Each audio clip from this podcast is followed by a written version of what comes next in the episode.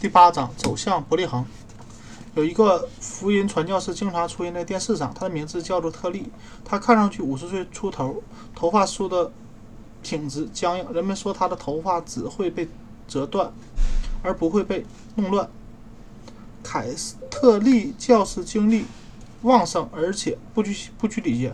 他的传传教风格显然是效仿早些时候的密尔顿·伯利。从观众的脸部特写镜头可以看出，他们几乎一直在笑。要不是他的样子稍稍显得整洁健康一些，我们很难把他和在拉斯维加斯观看演出的观众区分开来。特利教师奉劝在座的以及那些在家的人，通过找到耶稣，改变自己的道路，为了更有效地达到目的。他向大家提供了一套致富行动资料，此举有双重目的。在走进耶稣的同时，还可以学习怎样使银行里的存款数目变大，这使他的追随者欣喜不已。他们更加坚定了自己的信仰，致富是宗教的真正目的。但是，也许上帝并不同意他们的观点。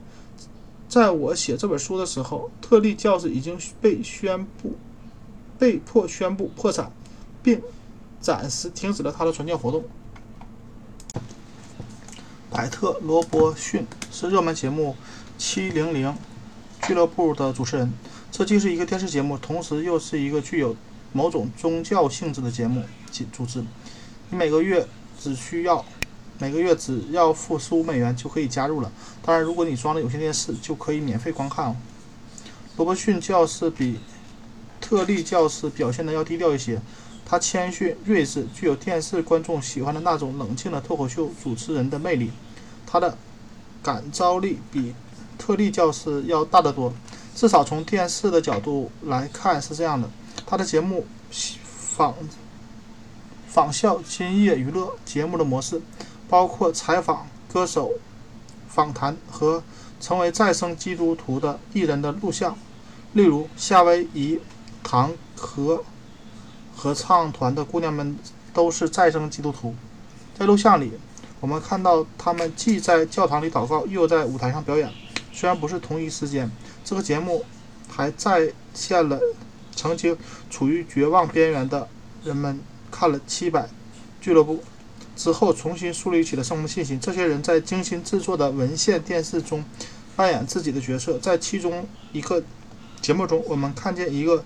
由于焦虑而精神几近崩溃的妇女，她无法尽妻子应尽的义务。所有的电视节目和电影都让她对世界产生了恐惧。她开始成为狂想、妄想狂，认为亲生的孩子都想谋杀自己。随着剧情的发展，我们看见她坐在电视机前，偶尔发现了《七百俱乐部》。她对这个节目传递的信息产生了兴趣，开始接纳耶稣走进她的心灵。他被拯救了。在节目的最后，我们看见他平静而快乐的生活着，眼睛里洋溢着平和的光芒。所以，我们也许可以说，七百俱乐部两次把他带入了超凡的境界。第一次要把他带到的，带到了耶稣的面前；第二次是他使他成了一个电视明星。对于那些涉世不深的人来说，到底哪一个是更高的境界，他们都不清楚。在每期《七百俱乐部》结束的时候，都会播出下次节目的预告，而且这些预告的节目总是异常异常丰富、精多彩。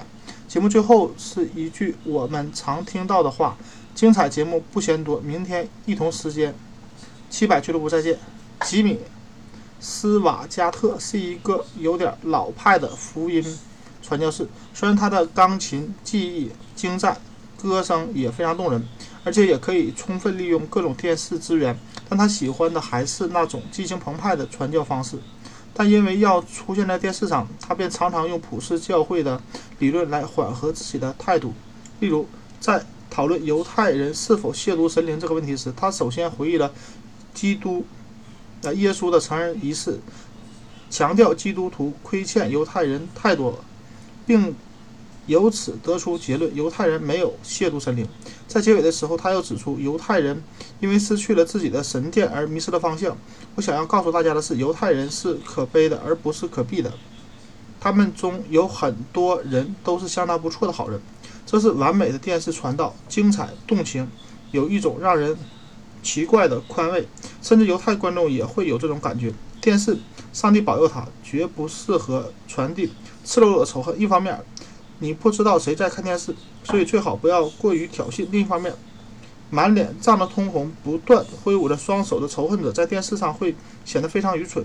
这一点，马歇尔·麦克卢汉早就发现了。参议员约瑟夫·麦卡锡还因此吃过亏。电视喜欢一团和气，有时候沉默是好的，但也有例外，像瓦加。啊，斯加瓦特这样的传教士在谈到魔鬼和现世人文主义这样的话题时是不可能沉默的。他们攻攻击敌人时总是不依不挠。也许这是因为魔鬼和现世人文主义都不在尼尔森收视率调查范围之内，而且他们也不看电视。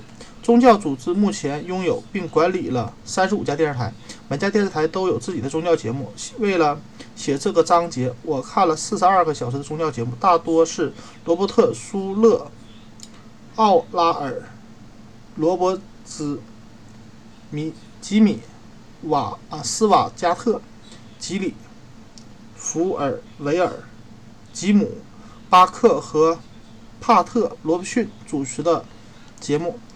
看四十二小时节目其实没有必要，完全没有必要。五个小时就足以让我得出这得出结论。其中两个结论是显而易见的。第一个结论是在电视上，宗教和其他任何东西一样，被明白无误地表现出表现为一种娱乐形式。在这里，宗教不再是具有历史感的、深刻而神圣的。人类活动没有仪式，没有教义，没有传统，没有神学。更重要的是，没有精神的超脱。在这些节目中，传教士是头号人物，上帝只能充当配角。第二个结论是，宗教之所以成为娱乐，是由电视本身的倾向决定的，而不是因为所谓的电视传教士缺在啊存在缺陷。的确，他们中的有些人没有受过良好的教育，见解狭隘，还很偏执，他们自然无法和早期的传教。福音传教士媲美，比如乔纳森、爱德华兹、乔治、怀特菲尔德和查理查尔斯尼芬芬尼，个个都是个个都学识过人，精通神学，具有超高超的表述能力。但是在缺陷方面，今天的电视传教士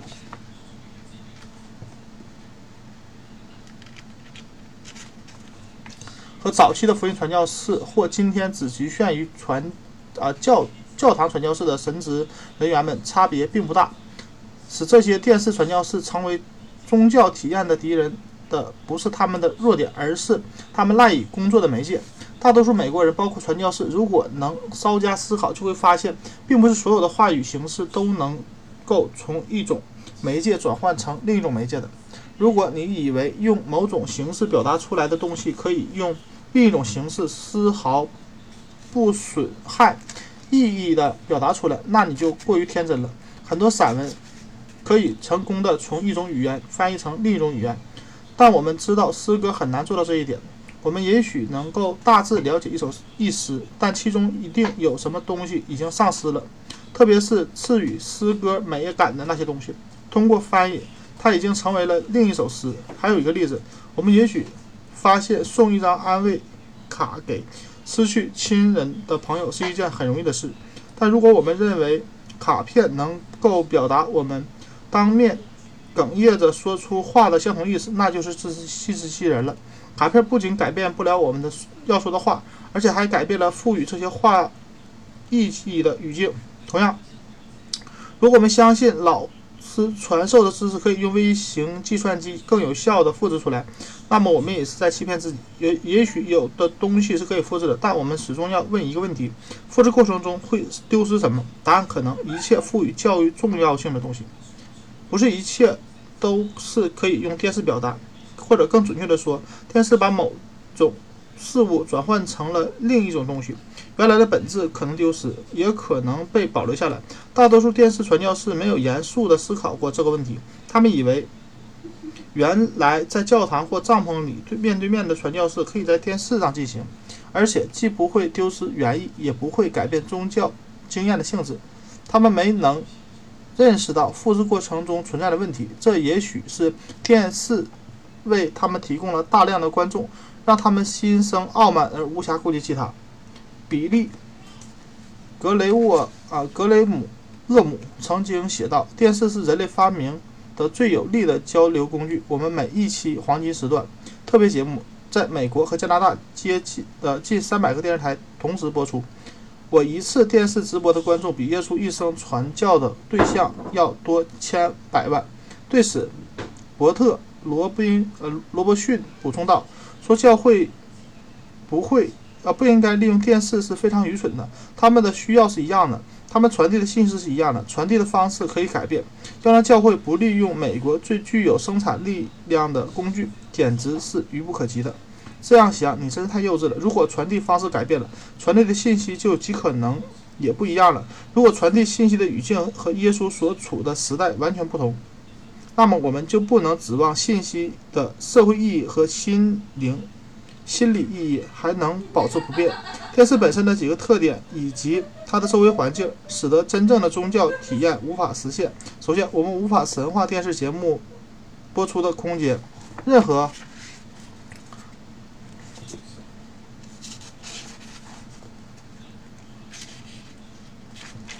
任何传统的宗教仪式都要都要求。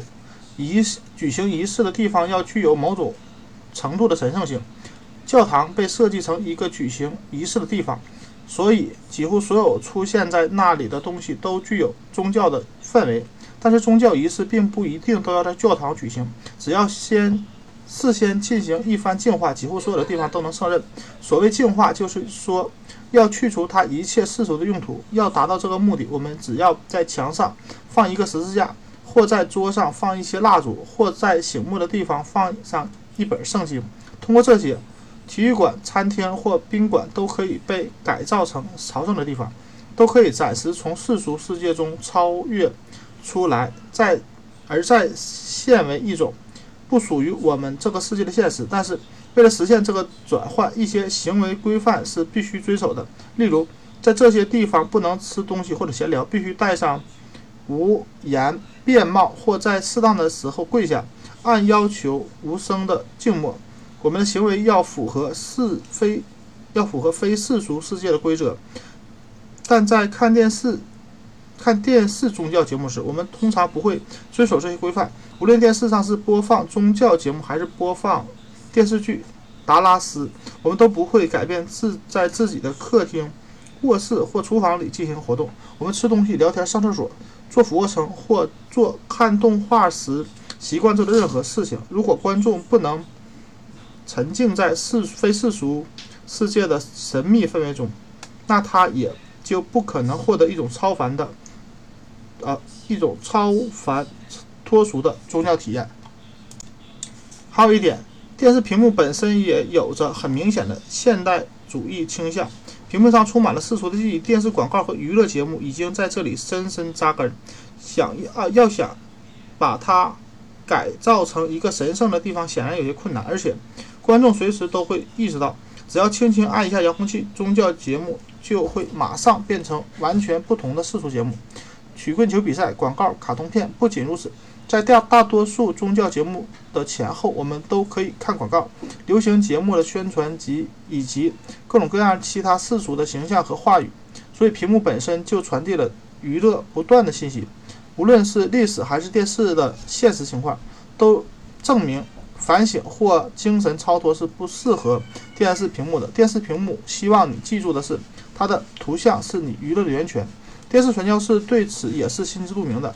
他们知道，他们的节目不能代表商业广播之外的另一片天空，而只能充当这个统一体里的一个部分。的确，很多宗教节目都不是按照传统的星期天播出的。有些受人欢迎的宗教，呃，传教士非常愿意和世俗节目齐头并进，因为他们相信这样可以使他们的节目更具吸引力。钱不是问题，这些宗教节目的得到的赞助高达上百万，据估计。电子教堂的总收入每年超过五亿美元。我提到这些数据是想解释为什么这些传教士能够支付得起相当于商业节目的高额制作成本。这对他们来说不是问题。大多数宗教节目里都有水汽冲天的喷泉、色彩绚丽的花朵、训练有素的唱诗班和精心设计的布景，完全是一个一些著名商业节目的再现。很多时候，我们的节目要到拥有景啊迷人奇异景色的地方进行外景拍摄。此外，宗教节目还有众多俊男靓女们的捧场。我们既出现在节目中，也出现在观众里。罗伯特·舒勒特别偏爱名人，尤其是在电影明星，而他们对也对他表现出无限忠诚。舒勒不仅让名人出现在他的节目中，还让他们出现在他的广告里来吸引观众。我想，我可以很公平地说，吸引观众是这个节目的主要目的，就像《达拉斯》这样的电视剧一样。为了达到这样的目的，他们运用了最先进的市场推广手段，比如派发免费小册子、圣经和礼物。杰里·福尔韦尔，啊，福尔韦尔送出的是耶稣至上的别针。传教士对自己的如何控制传教内容以提高收视率毫不否认。如果你想从这些电视传教士那里知道富人死后进入天堂遇到什么困难，那你一定得等上很长时间。全国。宗教节目主持人协会的执行主席总结了电视传教士的不成文的规定：只要给观众他们想要看、想要的东西，你才可以得到市场占有率。我相信你会注意到，这是一个不可寻常的宗教信条。无论是释迦牟尼、摩西、耶稣，还是穆罕默德。路德从来没有哪一个伟大的宗教领袖会给人们他们想要的东西，他们给的是人们应该具备的东西。但是电视只能给予观众他们想要的。电视是刻苦友好型的，要关掉它实在太容易了。只有在呈现动感的视觉形象时，电视才能对观众产生最大的吸引力。它不适合复杂的语言或苛刻的要求，所以电视上的传教是完全不同于圣山上的传教传道。宗教节目充满了喝彩声，他们富有啊，庆祝富有，让节目中的演员成人成为名人。虽然这些节目传递的信息琐碎无聊，但他们仍然会有很高的收视率。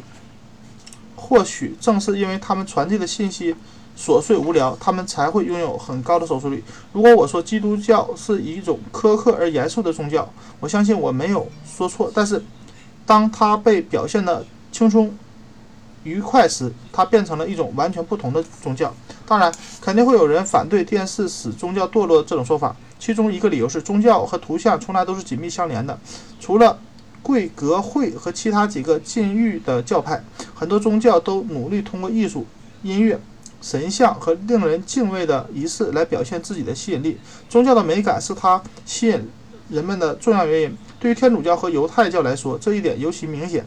在嵌镶嵌着美丽彩色玻璃的教堂里，教徒们可以听到扣人啊围绕人心的曲调，看到华美的长袍、披肩和神奇的帽子。他们享受圣饼和美酒，聆听古老语言神秘的节奏。这些宗教仪式中的事物与我们在电视上看到的鲜花、喷泉和布景是不同的，因为前者是宗教本身，宗教本身历史和教育的。一个组成部分，教徒对他们应该表现出恰如其分的敬畏。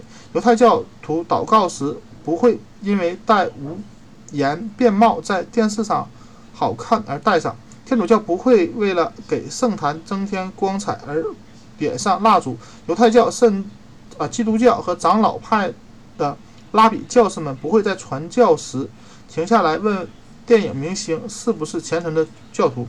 我们在真正的。基督啊，宗教中看到的图像是以施展魔力为目的，而不是为了娱乐。当啊，这当中的区别具有决定性意义。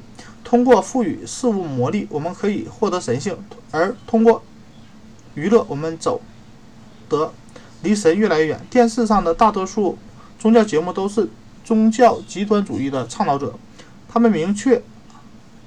鄙视仪式和神学，他们推崇的是同圣经，也就是上帝的直接交流。我不想让自己陷入我不擅长的神学争论中，但我还是可以公正地说，在电视上，上帝是一个身份不明的次要角色。虽然他的又圣名被一再提起，但传教士有血有肉的形象带给我们一个无明白无误的信息：值得我们崇拜的是眼前的他，而不是那个看不见的他。我不是说传教士存心想这样做，而是说电视上彩色的特写镜头威力太大。毕竟电视上的形象比金牛犊的魅力要大得多。我怀疑，虽然我没有确凿的证据，天主教反对福尔顿西恩主教上电视几年以前，就是因为怕观众们错把对上帝的崇拜献给了西恩主教。他具有穿透力的目光、令人敬畏的头捧和神圣庄严的话语调，实在是像极上像像极了上帝。电视最大的长处是它让具体的形象进入我们的心里，而不是让抽象的概念留在我们脑海中。正因为这样，哥伦比亚广播公司把一档关于宇宙的节目命名为《沃尔特·克朗特凯特的宇宙》。如果您为认为宇宙不需要不需要沃尔特·克朗凯特为它增添光彩，那你就错了。哥伦比亚广播公司就知道沃尔特·凯。朗啊，克朗凯特在电视上比在银河系更有魅力，而吉米斯瓦加特则比上帝更有魅力，因为上帝只存在于我们心里，而斯瓦加特一直在那里，你可以看见他，可以敬仰他，膜拜他。正因为这样，所以他能成为电视明星。比利格雷厄姆能成为名人，奥拉尔。罗伯茨可以拥有自己的大学，罗伯特舒勒可以拥有水晶教堂。如果没有弄错，有一个有一个词可以用来形容这一切，那就是亵渎神灵。但归根结底，不管人们对电视宗教有多少批评，有一个事实是不容置疑的，那就是电视吸引了成千上万的观众。这就验证了我们前面引用过的比利·格雷厄姆和。百特·罗伯逊的话：“广大民众需要他。”汉娜·阿伦特对这句话做出了我所知道的最好的回答。他在反思了大众文化的产业后，写了这样一段话：“在这个世界上，独一无二的状况可以被称为大众文化。它的倡导者既不是大众，也不是艺人，而是那些试图用曾经是文化中真实可信的东西来娱乐大众的人，或是那些。”试图证明《哈姆雷特》和《窈窕淑女》一样有趣、一样具有教育意义的人。大众教育的危险在于，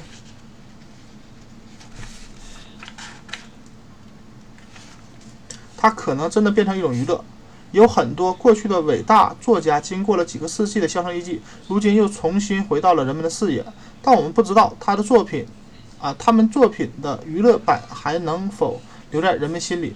如果我们用宗教代替上文中的哈姆雷特，用伟大的宗教传统代替过去的伟大作家，那么这引这段引文就可以成为对电视宗教的精辟评论。毫无疑问，宗教可以被改造成具有娱乐性的东西。问题是，通过这样的改造，我们是不是把这种文化中真实可信的东西毁灭了呢？宗教在运用了电视资源后日渐攀升的。受欢迎程度会不会让更多的传统教理念变成疯狂而琐碎的表演？我前面提到，奥康奈红衣主教为了得到观众欢心，进行了令人尴尬的努力。某教区的神捕则尝试把摇滚音乐和传教结合起来。我还知道有一位犹太教的拉比非常郑重地向教会提议邀请博瓦罗蒂。帕瓦罗蒂在赎罪日演唱悔罪祷告曲，他相信这样一定会让教堂空前爆满。谁怀疑这一点呢？但正如汉娜·阿伦特说的，这是一个问题，而不是解决问题的方法。作为附属于全国基督教教会啊教堂委员会的神学教育和电子媒介协会成员，我完全能够理解官方新教教派对把。新教改成一种适合电视播出的教育宗教所表现出来的担忧，在我们的委员会里，大家达成了一种共识：真正的危险不在于宗教已经成为电视节目的内容，而是在于电视节目可能成为宗教的内容。